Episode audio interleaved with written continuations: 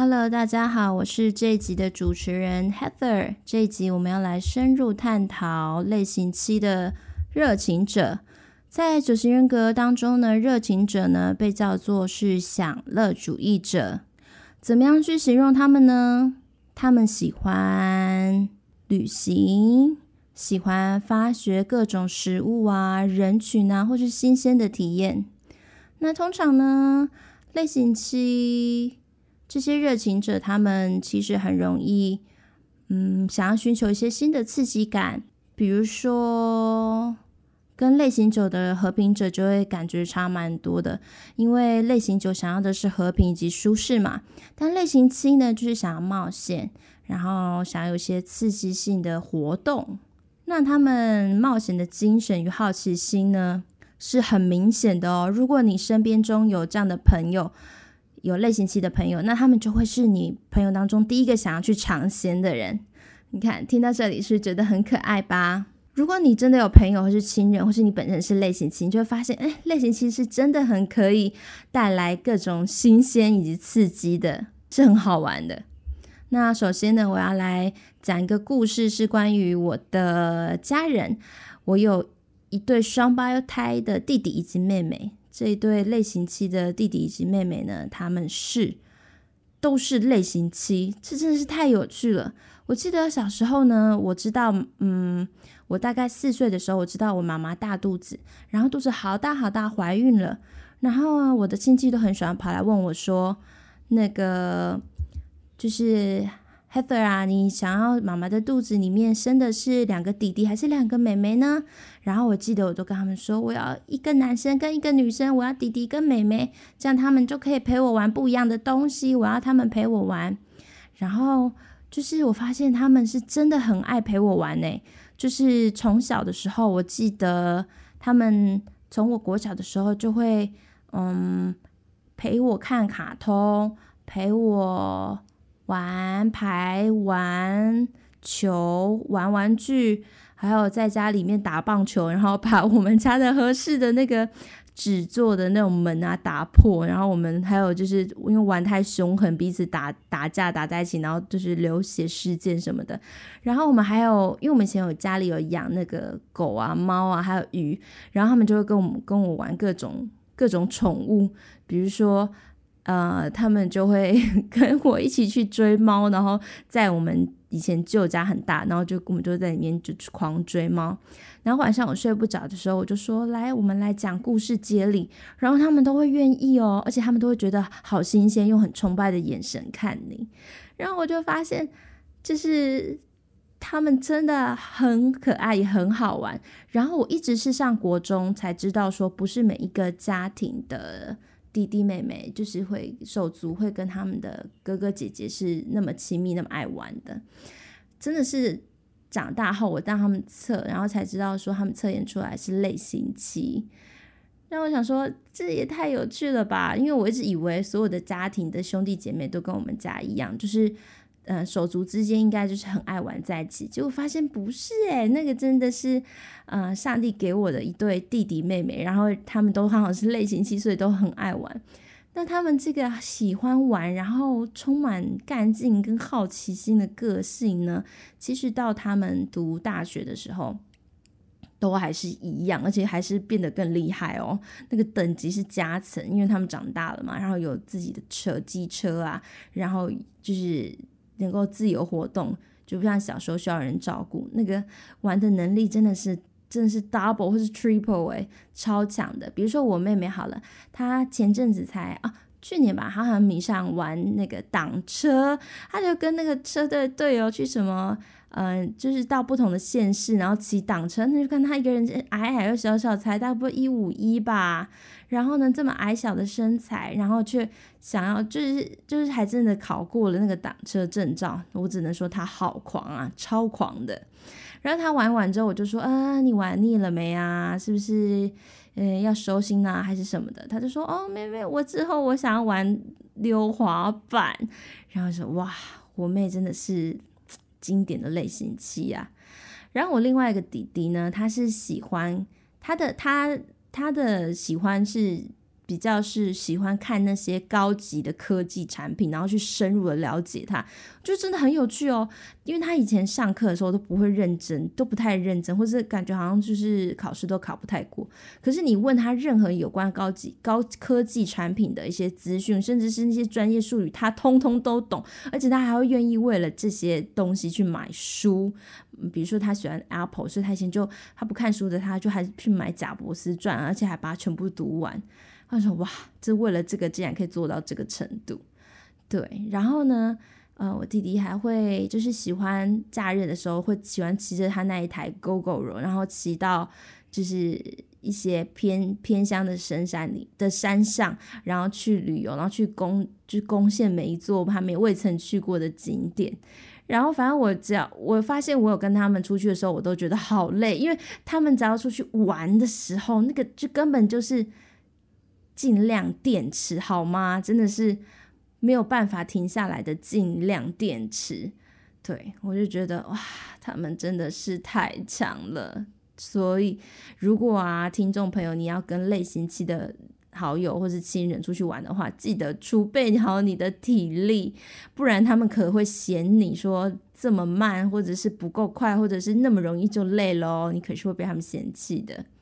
好。所以说到天生好像乐观、爱笑又爱玩，然后又很容易带动气氛的这个可爱的类型七呢，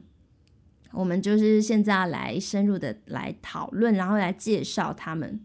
好，类型七呢，其实又在一些九型人格里面被叫做享乐主义者，然后呢又被叫做文艺复兴、文艺复兴型。什么意思呢？我们先从享乐主义讲好了，因为类型七呢，他们有一个就是我想要，我就想立马得到的这样的一个个性或者人格特质，所以有的时候就是你会发现他们好像就是想吃就去吃，想尝鲜就去尝鲜，想旅游好说走就走。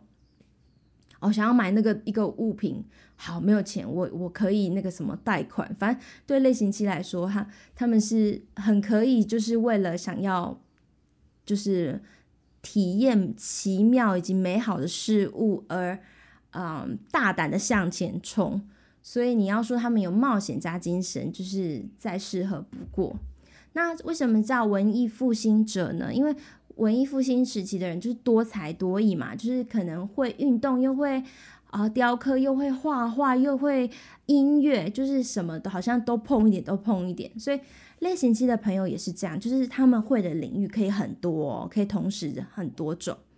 对。然后呢，他们本身又是很会思考的，那他们的思考能力不是不像是五号那种深度思考，他们的思考比较像是统合资讯的思考，就是他可以同时做一件事情，然后想着另外一件事情，然后去预测未来的可能性。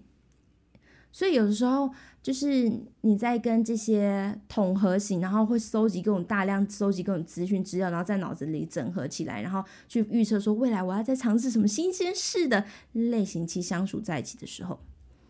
有时候你会觉得他们好像在分心，不专心跟你讲话。比如说你跟他吃饭的时候好了，如果你有类型七的朋友，然后你就跟他吃饭，然后你就会跟他认真聊天，然后你就发现，哎，就是因为在餐厅，可能这餐厅比较吵，比较多人，你就发现，哎，他在听别人讲话，他的眼睛已经飘到陌生人那边去了。就是，请不要太责怪他啦。就是如果你透过这一集，希望可以更了解说类型七为什么会这样，其实有一个部分是因为他们对太多事物都太充满好奇心了，所以有点像是。没有没有办法，好像有点克制不了自己要去收取那种探索新鲜的事情，没有办法停止这样。好，所以他们这样一个大胆无畏的精神，或是那种爱冒险或者爱探索精神，有时候会被被讲说有点像是很负面的，比较不好听，会说是放肆啦，就是没有什么在意，也不太不太会被那个，就是不太在乎，也不太在意现况什么的。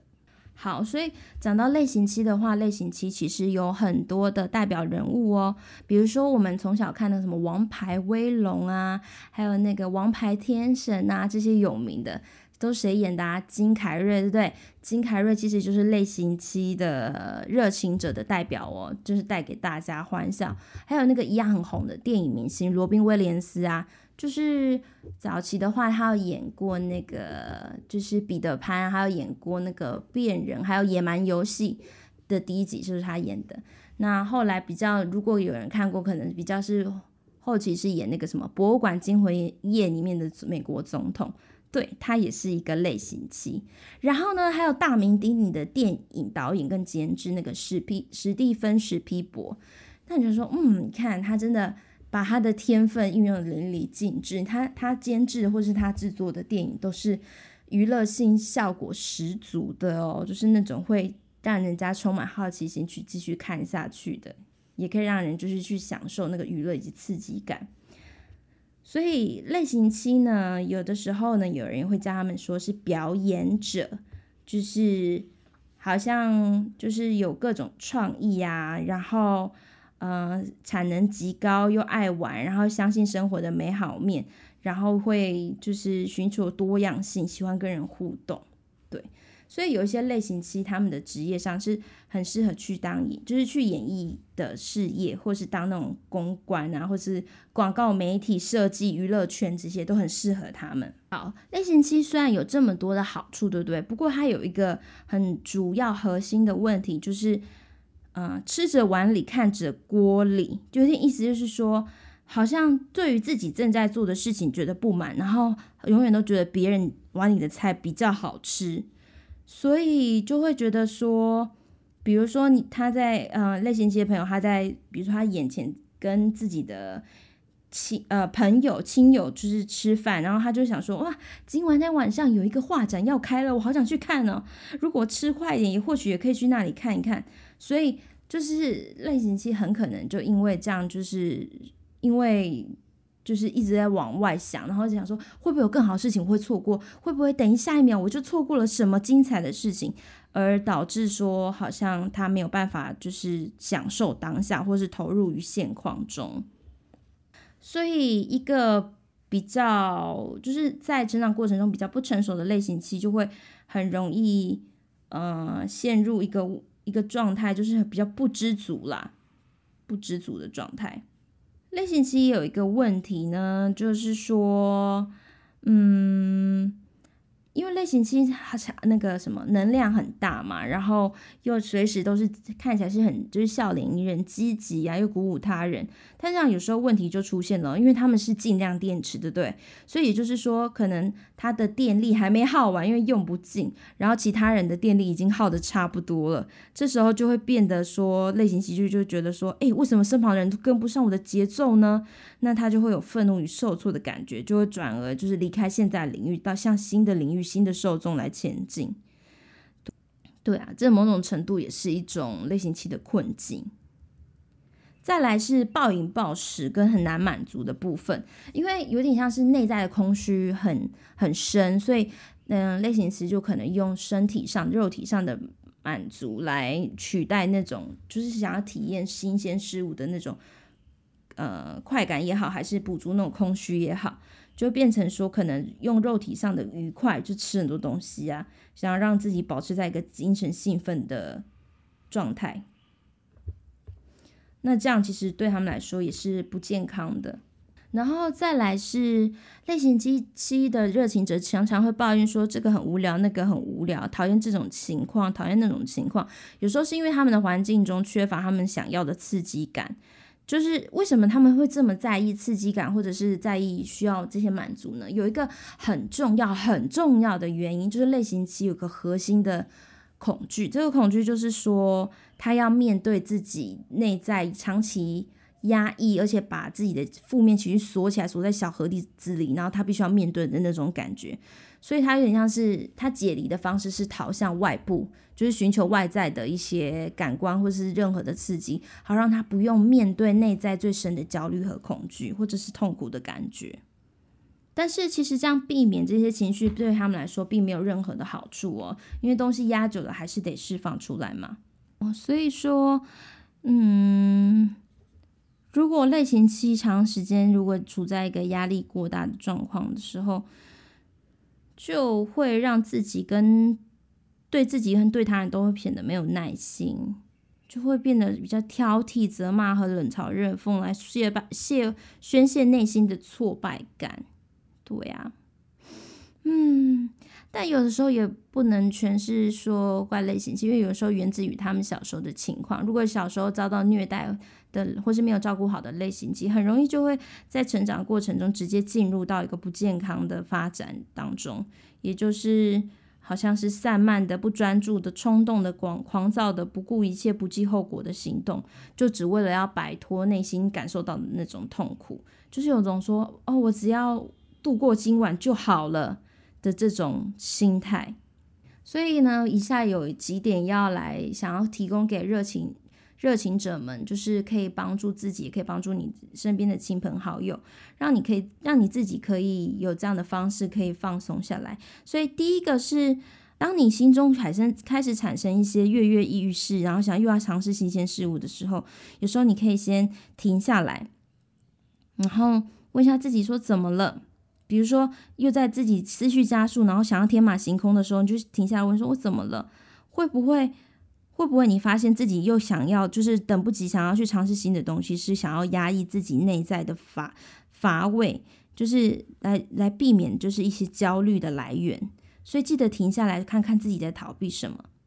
第二个是，就是你忽视情绪，永远把它关在心中的小盒子里，其实对你没有好处哦。就是说自己就是还是会受到这个很深的影响。